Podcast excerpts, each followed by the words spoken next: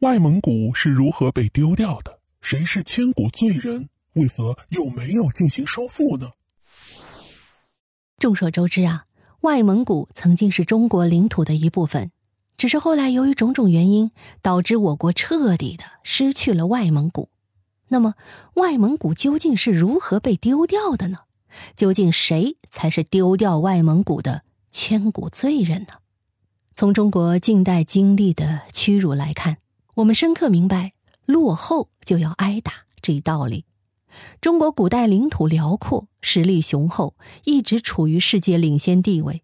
然而，到了清朝晚期，由于长期的闭关锁国政策和清政府内部的腐败，与西方国家之间的差距啊是越来越大。自1840年鸦片战争结束后，我国就多次遭到西方列强的侵略，而外蒙古就是在这一过程中逐渐被丢掉的。蒙古。在历史上，长期就是属于中国领土的一部分，一直受中央朝廷管辖。清朝末期，随着清朝势力的衰落，再加上沙俄的不断诱惑下，蒙古便不断闹事儿。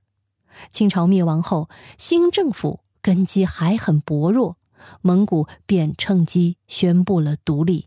按理说啊，蒙古这样的举动势必会遭到新政府的镇压。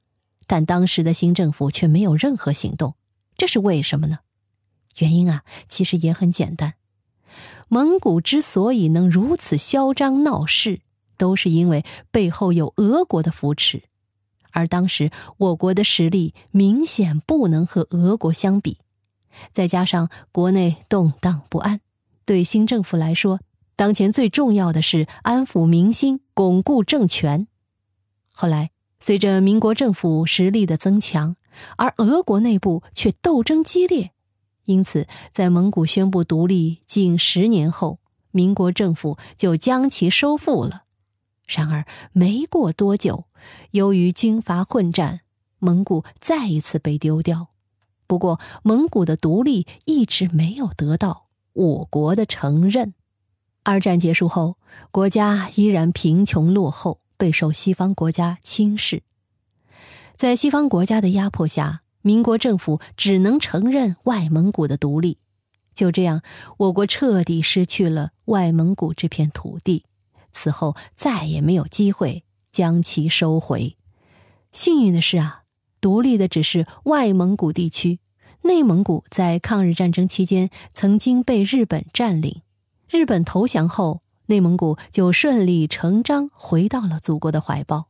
从这一历史事件中，我们呢能深刻体会到国家落后的严重后果。所以我们在反思的同时，还要不断的增强自身实力，才能避免重蹈覆辙。